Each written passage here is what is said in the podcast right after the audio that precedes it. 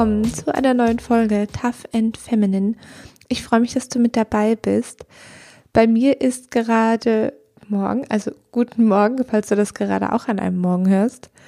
Ja, und das sind sozusagen die ersten Worte, die ich gerade spreche. Also falls meine Stimme zwischendrin mal versagt, verzeih es mir bitte.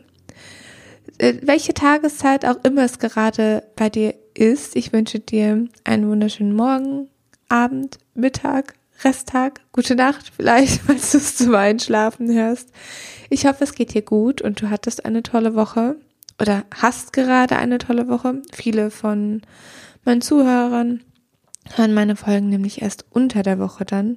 Das heißt, ich hoffe, du hast gerade eine ganz tolle Woche und genießt so ein bisschen die Ruhe jetzt auch, vielleicht die Ruhe vor dem Sturm, bevor dann die wilde Weihnachtszeit losgeht, die wahrscheinlich dieses Jahr auch nicht so wild sein wird, wenn man jetzt mal ehrlich ist, wie realistisch ist das. Aber trotzdem, ähm, ja, ich verhaspel mich. Ich hatte dir ja oder euch allen ja versprochen, ein bisschen motivierter jetzt wieder in die Folge zu starten. Ich möchte noch eine Sache zur letzten Folge ähm, sagen. Und zwar, ich habe mir ein bisschen schwer damit getan, die hochzuladen, weil man ja auch, oder ich ja sowieso über die ganze Zeit in diesem Podcast super viel von mir preisgebe. Ich habe aber jetzt schon gesehen, die hat schon, also so viele Leute haben das jetzt schon im Vergleich zu den anderen Folgen gehört und deswegen war mir das so wichtig, das nach außen zu tragen, weil scheinbar das Thema ja doch sehr präsent ist und doch für viele Menschen so wichtig ist und deswegen mache ich das Ganze ja auch, genau, weil ich dir helfen möchte, dich unterstützen möchte bei gewissen Themen und vor allem, dass du dich vielleicht mit deinen Gedanken auch nicht alleine fühlst. Das jetzt einmal so vorab zum, zur letzten Folge. Ich hatte ja aber versprochen, dass die nächsten Folgen ein bisschen fröhlicher werden, vielleicht auch ein bisschen motivierender als jetzt das Thema Einsamkeit. Und deswegen, du erkennst es vielleicht schon im Titel oder sehr wahrscheinlich schon im Titel, geht es heute um das Thema Empathie und vielleicht schaffen wir nachher auch noch mal kurz den Schwenk zur Vergebung, aber darum wird es jetzt in dieser Folge nicht vollständig gehen. Ja, und ich denke, dann starten wir auch schon direkt in die neue Folge.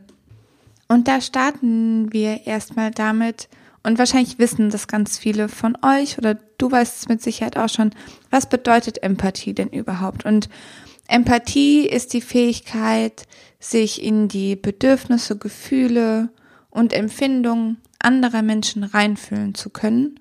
Also nicht nur zu können, sondern allein schon die Bereitschaft dazu zu haben, das zu tun.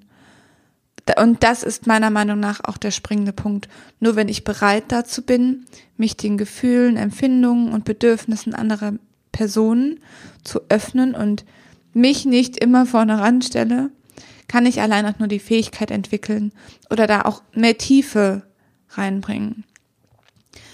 Ich finde, man merkt das vor allem in den sozialen Medien.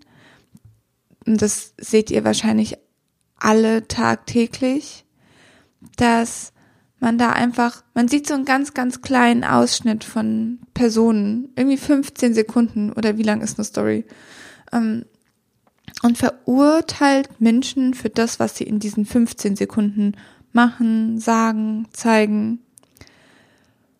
Aber wenn man jetzt mal ehrlich ist, und ich, ich komme halt vom Dorf, ganz ehrlich, und da ist es, finde ich, genauso. Da fährt jemand mit einem neuen Auto durch die Gegend und dann hört man schon die, die Omas oder die Muttis tuscheln. Also wie oft habe ich das in meiner Kindheit erlebt, dass der Nachbar ein neues Auto hatte und dann war das vielleicht nur ein Leihwagen oder was weiß ich. Und dann wurde irgendwie blödes Zeug gequatscht und ja, also das ist jetzt nur mal ein Beispiel, dass das nicht nur auf den sozialen Medien passiert, sondern dass man das natürlich auch im normalen Leben hat und auch so, wenn man Leute auf der Straße sieht. Ja, und was ich jetzt mit dieser Folge erreichen möchte, ist euch so das Thema Empathie ein bisschen näher zu bringen. Ich habe es in ganz, ganz vielen anderen Folgen, glaube ich, schon mal so angeschnitten. Ich möchte jetzt aber nochmal im Detail darauf eingehen. Und wie gesagt, später, das hat meiner Meinung nach auch viel mit Vergebung zu tun. Deswegen möchte ich es zumindest ganz kurz am Ende nochmal anschneiden. Und jeder hat bestimmt und du mit Sicherheit auch eine Situation, wo man sich denkt, oh, ich kann überhaupt nicht nachvollziehen, warum diese Person jetzt so handelt. Und das ist natürlich vor allem in Konfliktsituationen relevant, also wenn man sich irgendwie gestritten hat, wenn irgendwas Doofes passiert ist. Und was ich dann eben für mich, also ich glaube, in fast jeder Situation kann man irgendwie, wenn man genug Hintergrundwissen auch zur anderen Person hat, nachvollziehen, warum eine Person in einer gewissen Art und Weise handelt. Also wenn man jetzt einen Streit hat oder die Person einen anschreit und man überlegt einmal, ach, warum könnte die Person denn jetzt so sein? Also vielleicht auch in der Beziehung. Warum ist denn jetzt mein Partner gerade so ausgerastet? Dass man dann mal überlegt, ja, was passiert denn gerade bei dieser Person im Leben? Und vielleicht hat der Partner, die Partnerin gerade super viel Stress auf der Arbeit und einfach richtig, richtig viel Druck. Und was ich dann meine ist, natürlich rechtfertigt das nicht die Handlung des Partners, aber man kann dann besser nachvollziehen. Das heißt nicht, dass man selbst so handeln würde, auch das nicht. Aber was ich jetzt meine ist, man versetzt sich in die Lage des Partners, der Partnerin und schaut mal, okay, warum hat die Person so gehandelt? Was könnten Gründe dafür sein? Und vielleicht sind es auch ganz andere Gründe. Da muss man sich dann eben tatsächlich mit dieser Person unterhalten. Aber es hilft zumindest zu sagen, okay, ja, wenn ich vielleicht so viel Druck im Moment hätte, dann, dann würde ich vielleicht auch ausrasten oder ich würde nicht ausrasten, sondern würde implodieren, weil ich eher introvertiert bin oder ich weiß es nicht. Whatever. Ich glaube, du weißt, was ich sagen möchte. Aber das hilft einfach, so das eigene Ego mal zurückzustellen, zu schauen, wie geht's der anderen Person und dann aber auch, und das finde ich ist so der wichtigste Schritt eigentlich davon zu schauen, okay, das sind gerade die Bedürfnisse der anderen Person und das sind meine Bedürfnisse und wie schaffen wir es zusammen, da eine Lösung zu bekommen? Also, dass wir beide ja glücklich sind in der Situation. Und dafür braucht es eben, dass man sich dieser Perspektive öffnet und auch die Bedürfnisse der anderen Person ja mal in den Vordergrund stellt. Das heißt gar nicht, und ich weiß, da ist so der Grad ganz, ganz schmal. Das heißt nicht, dass ihr immer die Bedürfnisse der anderen Person nach, nach vorne stellen sollt. Ich finde, das im Prinzip so, wie man es im Flugzeug immer sagt. Es ist so das beste, beste Beispiel, zu sagen, in einer Notsituation helft euch selbst zuerst, nur dann könnt ihr anderen helfen. Denn nur wenn euer Glas voll ist, könnt ihr auch anderen Wasser geben. Also so als Beispiel. Ähm, ja, und ich muss sagen, mir geht's einfach nur darum, dass man anfängt, die Bedürfnisse der anderen Person auch ernst zu nehmen. Ich gehe nachher nochmal im Arbeitsumfeld darauf ein, warum mir das da so wichtig ist. Ich erinnere mich jetzt gerade aber auch an ein Buch, das ich tatsächlich im Urlaub gehört hatte. Und wie hieß das nochmal? Ich glaube, das hieß das Harvard-Prinzip. Ich verlinke es euch nochmal in den Show Notes, dann könnt ihr das auch nachlesen. Und da ging es im Prinzip um Verhandlungsmethoden. Also da ging es jetzt gar nicht darum, um wirklich um Empathie in dem Sinne als übergeordneten Begriff, sondern es ging tatsächlich um Verhandlungsmethoden im Geschäftsbereich. Und da gab es ein Beispiel, und das fand ich so einprägsam. Da ging es um ein Bauernvolk, ich weiß nicht mehr in welchem Land, und ein Unternehmen, das genau deren Land benötigt hat. Und da gab es irgendwie Verträge und das war alles vereinbart. Und auf einmal hat sich das Bauernvolk gewehrt, das Land zu räumen und so weiter und so fort. Und da gab es einen riesigen Konflikt, einfach weil das Unternehmen sah nur seine Bedürfnisse, wir müssen da jetzt anfangen zu bauen, damit die Produktionsstätte steht. Und das Bauernvolk hat sich eben, und das wusste man zu dem Zeitpunkt nicht, weil keiner miteinander gesprochen hat und alle dicht gemacht haben, die hatten eben gerade erst ihre Ernte gesät und wollten noch, ich glaube, es waren sechs Monate, die haben gemeint, in sechs Monaten ist das alles, ist das ganze Thema durch, dann haben wir geerntet und dann könnt ihr das haben. Und deswegen, es ging in dem Moment nicht darum, einen Kompromiss irgendwie zu vereinbaren, weil, wenn man jetzt mal ehrlich ist, Kompromisse sind ein bisschen blöd. Irgendwie bei Kompromissen bekommt keiner wirklich das, was man möchte, sondern in dem Fall ging es jetzt einfach darum, mal wirklich die Karten auf den Tisch zu legen. Das Unternehmen hat gesagt, ganz ehrlich, wir können das noch sechs Monate hinauszögern, das ist gar kein Thema. Wir dachten nur, ihr werdet gar nicht bereit, den Platz zu räumen. Und wenn ihr es dann geräumt habt, in sechs Monaten, wenn ihr geerntet habt, dann unterstützt ihr uns beim Bau, dann seid ihr direkt gesichert. Und wir können, haben direkt auch schon Arbeitskräfte, die uns bei dem Bau unterstützen. Also eigentlich eine Win-Win-Situation, wenn man nur mal seine Bedürfnisse offenlegen würde und miteinander reden würde. Ich weiß, dass das gar nicht so einfach ist und dass gerade dieses Thema Bedürfnisse offenlegen, was wünsche ich mir vom Gegenüber, auch ja, ein Vertrauensverhältnis bedarf und einen selbst auch verletzbar macht in einer gewissen Hinsicht. Ich tue mir damit ehrlicherweise auch total schwer. Aber eigentlich kann man da nur gewinnen. Also, was ist denn das Schlimmste, was passieren kann, wenn ihr zum Beispiel zu eurem Chef sagt, oh, mir fällt gerade kein Beispiel ein, aber ich habe gerade oder mir ist das gerade alles zu viel. Oder vielleicht kann es das sein, hier, ich bin gerade total unterfordert. Ich mache seit drei Jahren genau das Gleiche. Ich brauche was Neues. Und was ist denn das Schlimmste, was euch dabei passieren kann? Jetzt mal ganz ehrlich.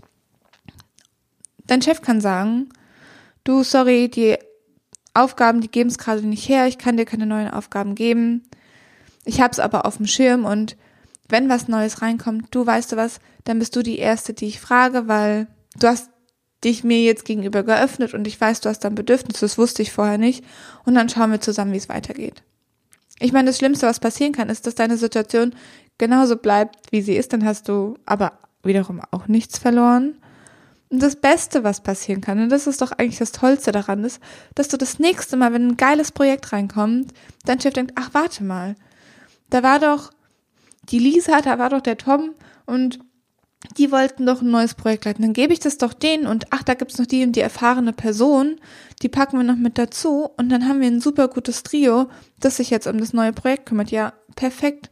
Da ist die Auswahl für den Chef auch schon getroffen. Oder die Chefin. Oh wow, ich gender wieder viel zu wenig. ähm, aber ja, dann ist die Auswahl direkt schon getroffen und auch da ist einfach, ja, für alle einfach wieder so eine Win-Win-Situation. Das heißt natürlich nicht, ich weiß, wir leben nicht in einem Regenbogen-Blümchenland auf einem Ponyhof oder wie man es auch immer nennen möchte, dass das immer so funktioniert. Mir ist das definitiv bewusst. Aber du hast nichts zu verlieren, außer dass es vielleicht genauso bleibt, wie du es die ganze Zeit schon hattest. Ich möchte jetzt aber auch noch auf ein anderes Beispiel auf, aus dem beruflichen Umfeld eingehen, bevor ich dann nachher auch nochmal ein bisschen aufs Privatleben eingehe. Und zwar finde ich zumindest, für mich ist es oftmals so, dass man sich im Berufsleben ja über Fehler anderer vielleicht ein bisschen aufregt, dass sie einfach anstrengend sind und nerven. Und ja, wie soll ich sagen, dass da häufig, zumindest meiner Meinung nach, so das Verständnis darüber verloren geht, was denn gerade die Stärken von der anderen Person sind. Ich erinnere mich noch aus äh, Jobs von früher, wie sich meine Kollegen oftmals über mich aufgeregt haben, wenn irgendwas schief gelaufen ist, irgendwas nicht funktioniert hat, so wie wir uns das vorgestellt haben. Und ich dann sozusagen die andere Person, die vielleicht gerade den Fehler gemacht hat, immer in Schutz genommen habe. Ja, ähm, da habe ich schon das eine oder andere Mal um die Ohren geworfen bekommen. Jetzt hör auf, den in Schutz zu nehmen oder die oder ja, ich kann es nicht mehr hören. Ja, immer sowas. Ich finde es aber ganz wichtig einfach, da auch nicht Leute in Schutz zu nehmen. Das ist vielleicht auch nicht das Richtige. Aber andere Leute dafür anzuerkennen, was die denn eben gut können. Und vielleicht ist die Stärke von der Person nicht organisiert zu sein. Vielleicht ist die Stärke von der Person nicht über alles den Überblick zu behalten. Das kann ja sein. Sondern vielleicht liegen die Stärken von der Person wo ganz anders. Meiner Meinung nach sollten wir dann auch genau darauf eben den, den Fokus legen und nicht nur auf den Schwächen. Also, so ist mein Empfinden. Korrigiert mich gerne oder sagt auch gerne eure Meinung zu dem Thema. Auf Instagram könnt ihr mir immer schreiben, at vivian-alessa, mal kurz eine Eigenwerbung gedroppt.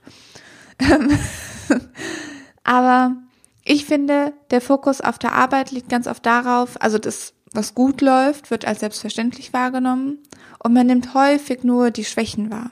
Also wenn mal was nicht funktioniert.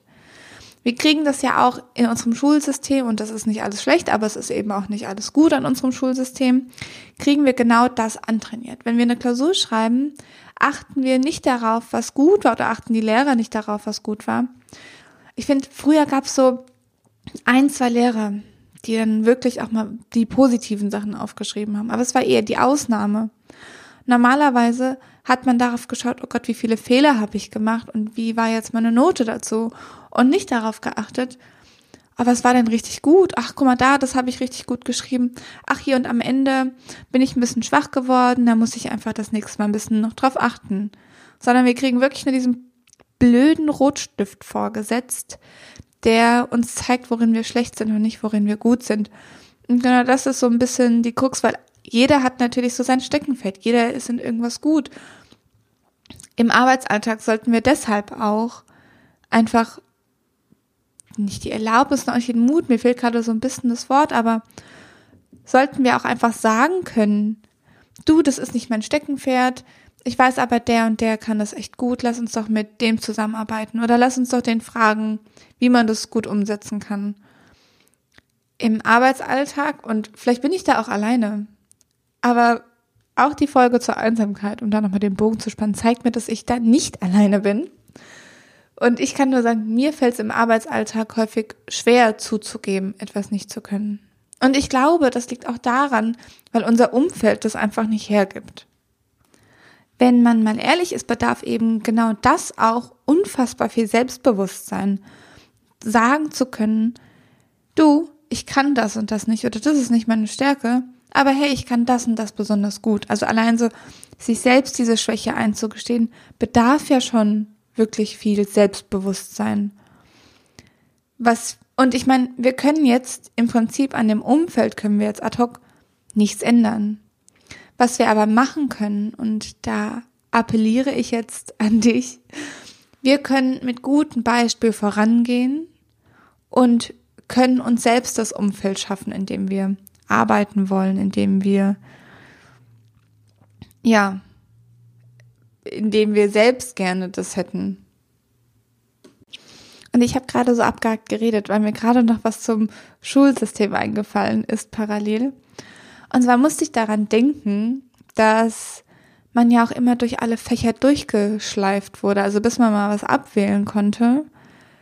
Ja, da war ja schon Oberstufe und bis dahin musste man immer alles mitmachen. Und ich verstehe den Aspekt Allgemeinbildung und dass man eben auch über viele Bereiche Bescheid wissen sollte. Das sehe ich ehrlicherweise ähnlich, zumindest so ein grobes Verständnis zu dem, was auf der Welt passiert. Was ich aber nicht verstehe, sind so Themen wie Musikunterricht oder Kunstunterricht, wo man wirklich Schüler jahrelang zwingt, zu malen, für die dies gar keinen Spaß macht. Das, ich rede da jetzt einfach aus eigener Erfahrung, weil ich nicht malen kann und es auch nicht gerne mache und mich dieser Kunstunterricht wirklich gequält hat. Gleichermaßen muss ich aber auch an den Musikunterricht denken. Ich war, also ich würde sagen, ich bin musikalisch. Ich kann jetzt nicht unfassbar gut singen und ähm, ich spiele jetzt auch kein Instrument, einfach weil es mir nie Spaß gemacht hat. Aber ich habe zumindest durchs Tanzen Taktgefühl. Also ganz unmusikalisch bin ich ja jetzt irgendwie nicht.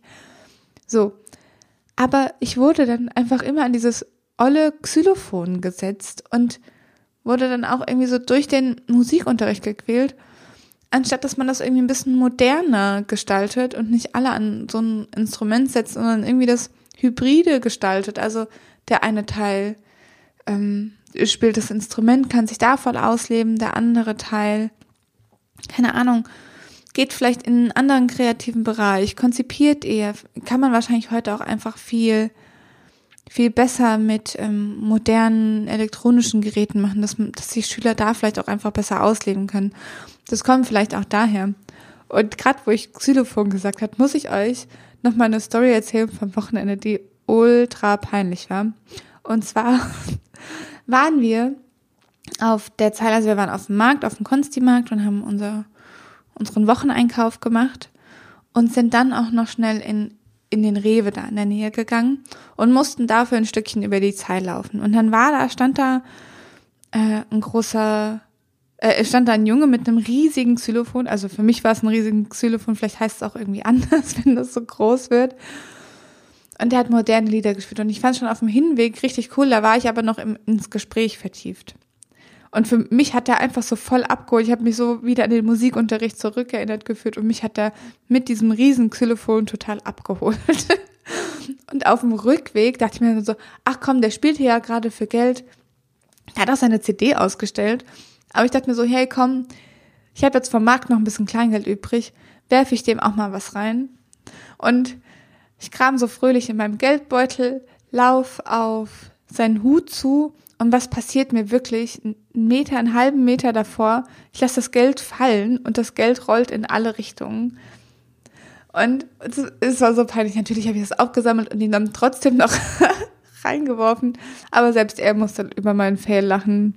Das wollte ich einfach mal mit euch teilen, so aus dem Alltag eines Tollpatsches. Okay, jetzt bin ich aber auch ganz schön abgeschweift.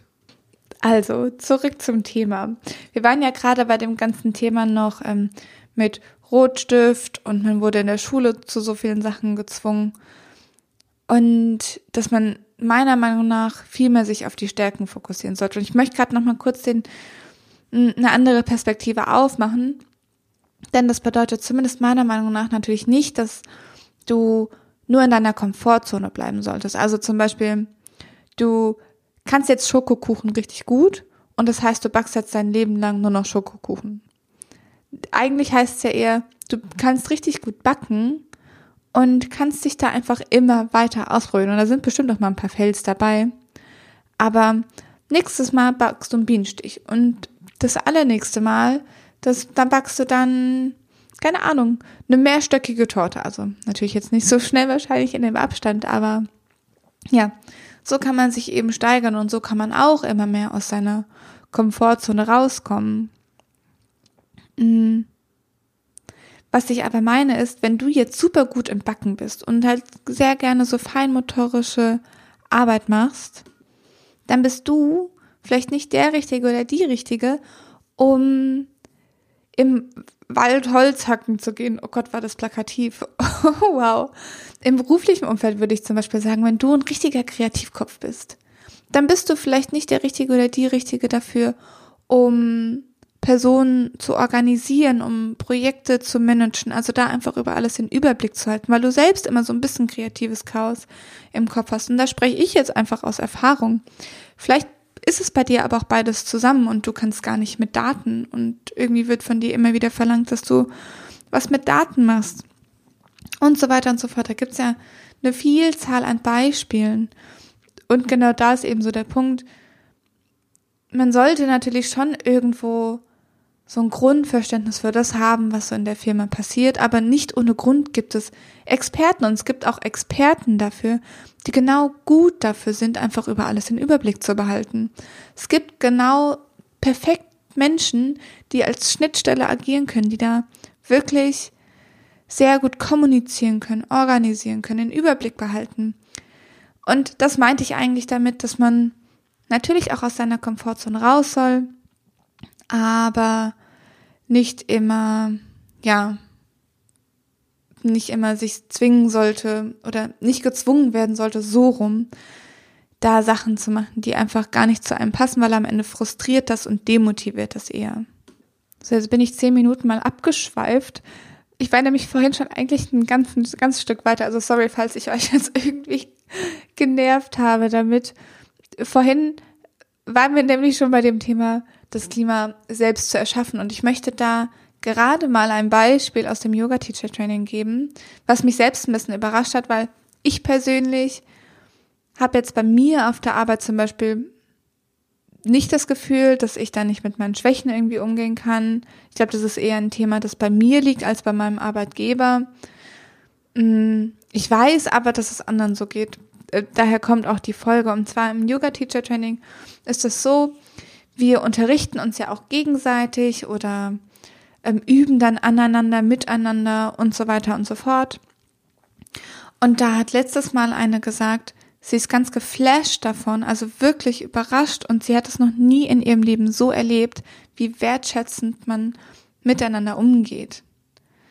Dass es eben nicht darum geht, herauszufinden, wo die Schwäche des anderen liegt und wo die Person gerade einen Fehler gemacht hat, sondern es darum geht zu schauen, okay, was hat diese Person gerade richtig gut gemacht? Und dann kann man sagen, hey, deine Stimme, die war richtig angenehm gerade beim Unterrichten. Du hast so klar gesprochen. Deine Stimme war laut. Man hat dich überall verstanden.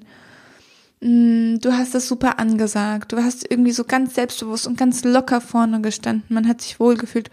Und dann kann man sagen, ja, und wenn, worauf du noch achten könntest, wäre vielleicht das nächste Mal, keine Ahnung, die und die Ansage war ein bisschen irreführend. Also ich wusste nicht, wo ich da meinen Arm hinnehmen sollte. Irgendwie war die Transition nicht gut genug.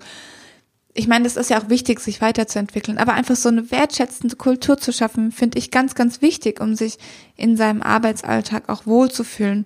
Und genau das ist eben die, der Punkt, wo wir ansetzen können, denn es ist immer leicht zu sagen, ähm, ich möchte eine wertschätzende Kultur zu, auf der Arbeit haben und mein Arbeitgeber gibt es nicht her. Was aber viel besser ist, ist ja zu sagen, ich habe dieses Bedürfnis, ich habe diesen Wunsch und ich selbst gehe jetzt erstmal mit positivem Beispiel voran und mache dann Vorschläge bei meinem Arbeitgeber, wie wir das Schritt für Schritt etablieren können und besser umsetzen können. Weil ich jetzt schon eine ganze, ganze Weile gequatscht habe, schließe ich jetzt an der Stelle auch den Kreis wir haben jetzt ganz viel über das Arbeitsleben gesprochen. Ich werde da auch nochmal, vor allem die Folge brennt mir schon ein bisschen lange auf der Seele. Die ist aber noch nicht komplett. Da fehlt mir noch so ein bisschen, was ich jetzt so noch machen möchte, im Bereich auf äh, äh, zur Förderung von Frauen auch nochmal im Unternehmen, was man da machen kann. Einfach um da auch so mehr Wertschätzung reinzubringen. Da wird es auf jeden Fall nochmal eine Folge zu geben. Ich denke, das Thema kann man auch noch vertiefen. Ich werde da einfach mal ein bisschen sammeln, was ich da auch für Tipps mitgeben kann, was ich jetzt in meinem Arbeitsleben schon erfahren habe. Da wird es nochmal eine spezielle Folge geben. Ich möchte jetzt aber nochmal den Kreis schließen und auf das Privatleben zurückkommen. Und wahrscheinlich nehme ich jetzt auch einfach das Beziehungsbeispiel, weil sich da vermutlich viele reinfinden können und ich da auch sehr viele Beispiele habe. Vielleicht fällt mir aber auch noch was mit mit Freundschaften noch ein oder Familie. Und zwar sind wir ja bei den Personen, die wir privat kennen, bei unseren Freunden, Partnern und so weiter, sind wir ja noch viel, viel, viel näher dran. Also wir kennen unsere Partner wahrscheinlich in und auswendig und auch unsere Freunde können wir wahrscheinlich im Schlaf sagen, ähm, wie die Person reagieren wird. Ja, und gerade dann, ich finde dann, das macht es einfach viel, viel leichter, sich in die Person hineinzuversetzen und zu schauen, woran könnte es der Person denn gerade liegen? Warum hat die Person gerade so gehandelt? Und man weiß natürlich da auch viel mehr, was gerade sonst noch im Leben so passiert von der Person.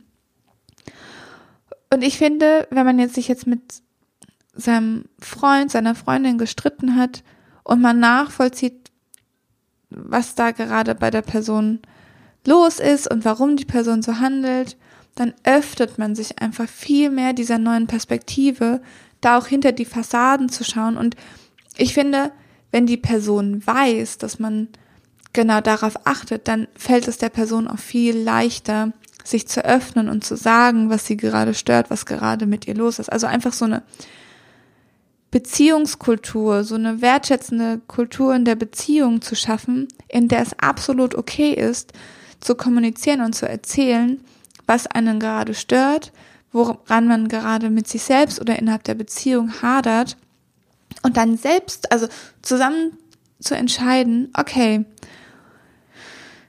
du brauchst mehr Zeit für dich und ich möchte irgendwie mehr Zeit zusammen verbringen. Wie kriegen wir das zusammen? Was ja meistens ist, und das ist jetzt im Lockdown wahrscheinlich noch viel mehr, ich weiß nicht, ob ihr alle so davon betroffen seid, aber was ja da ein Weg sein könnte, ist zu sagen, also nicht so zu reagieren wie, wie du willst keine Zeit mit mir verbringen, liebst du mich gar nicht mehr, magst du mich nicht mehr, es kann ja wohl nicht sein, ich will die ganze Zeit Zeit mit dir verbringen und du sagst jetzt, dass du mehr Zeit für dich brauchst, du kapselst dich von mir ab. Also das wäre ja Szenario eins. Szenario 2 wird, könnte aber sein, okay, du brauchst mehr Zeit für dich und ich will mehr Zeit mit dir verbringen. Wir verbringen gerade aber vielleicht auch schon super viel Zeit zusammen, aber die Zeit, die wir zusammen verbringen, hat einfach keine hohe Qualität. Also man gammelt halt zusammen auf dem Sofa. Und wie schaffen wir das jetzt, dass wir beide das bekommen, was wir wollen? Du kriegst deine, was weiß ich, wie viel Zeit man eben die Woche für sich braucht, vier Stunden, zwei Stunden, I don't know. Du bekommst die Zeit für dich. Und dafür machen wir aber bewusst was zusammen. Also wir gehen zusammen wandern, wir gehen zusammen, jetzt in der Zeit schwierig, aber wir gehen zusammen essen, haben eine Date Night. So, und dass man da eben eher in diesen Lösungsmodus bekommt, kommt als in diesen Vorwurfsmodus. Das ist mir an der Stelle ganz besonders wichtig. Ich bin aber auch eine lösungsorientierte Person, muss man mal dazu sagen. Ich muss dazu sagen, ich habe das Ganze jetzt natürlich sehr sachlich und rational betrachtet. Ich weiß aber natürlich auch, dass genau hinter solchen Themen auch super, super viele Emotionen stecken dass man da auch erstmal für sich Klarheit gewinnen muss. Ähm, hört da gerne auch nochmal in meinen Folgen zu Emotionen rein. Das ist also einmal Kampf der Emotionen und Emotionen als Kompass, die wirklich, glaube ich, ganz wertvolle Inhalte haben, um einfach selbst mit seinen Emotionen um, also lernen umzugehen ähm, und auch da ein bisschen Ruhe reinzubekommen, um dann auch eben in diesen Lösungsmodus zu kommen und nicht nur aus der Emotion heraus zu agieren. Mm, ja, und ich hatte jetzt die ganze Folge angekündigt, dass es noch um Vergebung gehen wird. Ich sehe jetzt aber mit Blick auf die Uhr, oder nicht auf die Uhr, sondern auf die Aufnahmeanzeige, dass wir schon ganz schön fortgeschritten im Podcast sind. Ich habe mich ganz schön verquatscht. Und ich möchte jetzt aber nicht diese Folge noch ewig in die Länge ziehen, weil das Thema Vergebung, also ich möchte das Thema Vergebung einfach nicht so schnell abhandeln. Das ist mir ein ganz wichtiges Thema, weil ich da auch die Woche so ein bisschen eine eigene Erkenntnis hatte. Deshalb denke ich, mache ich jetzt hier an der Stelle Schluss und verschiebe das ganze Thema Vergebung auf die nächste Folge. Ich hoffe, du kannst so lange warten und hast dich jetzt nicht genau auf den Punkt noch gefreut. Ich weiß, dass das ganz wichtig ist und dass sich da auch gerade so am Persönlichkeitsentwicklungsmarkt ein bisschen was bewegt. Ähm, bei mir kam das Thema jetzt tatsächlich aber, ja, weil ich selbst damit die letzten Wochen sehr zu kämpfen hatte. Ja, okay, ich, ich äh, rede jetzt nicht so viel vor, sondern nehme dann einfach die nächste Folge damit für dich auf. Und ja, kann an der Stelle nur sagen, ich hoffe, du hast das aus der Folge mitgenommen. Wirklich das Einzige, was du machen kannst oder was ich dir ans Herz legen kann, ist, dass du selbst schaust, wo bin ich denn offen für andere wo verurteile ich zu schnell und einfach auch mal den Blick wagst hinter die Kulissen bei den anderen Personen. Manchmal, und das kann ich auch nur als Tipp mitgeben, ist es auch einfach mal nachzufragen. Das hört sich gerade ganz bescheuert an, aber auch im beruflichen Kontext einfach mal zu fragen. So, wie geht's dir? Und dann nicht so, ja gut, und dir? Und dann, also dann zu sagen, nee, ich will nicht deine Standardfloskel hören, sondern ich will wissen, wie es dir wirklich geht. Also das zum Beispiel dass man vielleicht auch einfach mehr weiß, was bei den anderen los ist oder wirklich nach der Meinung der anderen fragen. Und ich finde das ein großer Unterschied, nach der Meinung zu fragen und die eigentlich gar nicht hören zu wollen, sondern wirklich Raum für Meinungen zu geben und ja, den Leuten auch Raum zu geben, sich zu beteiligen. Und das fängt bei dir an. Du gibst Raum dafür und du kannst Leute dafür wertschätzen, wie sie sind und was sie machen, und das einfach in den Vordergrund stellen.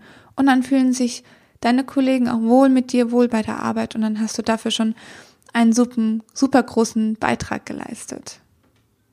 So, jetzt höre ich aber wirklich auf, um den heißen Brei herumzureden. Wie gesagt, ich hoffe, du konntest was aus der Folge mitnehmen. Ja, wenn du mir noch nicht folgst, meinen Kanal noch nicht abonniert hast, dann drück einmal auf Abonnieren und Folgen. Teil gerne dein Feedback mit mir auf Instagram, at alessa Ich bin wirklich gespannt, was du vielleicht auch für Meinungen dazu hast. Ja, und dann habe ich im Prinzip ja das Thema für die nächste Folge schon verraten. Ähm, ihr seid gespannt, was kommt. Ich habe auch noch ganz viel anderes geplant. Ich freue mich auf die nächste Folge mit dir. Ja, und bis dahin, stay tough and stay feminine. Deine Vivi.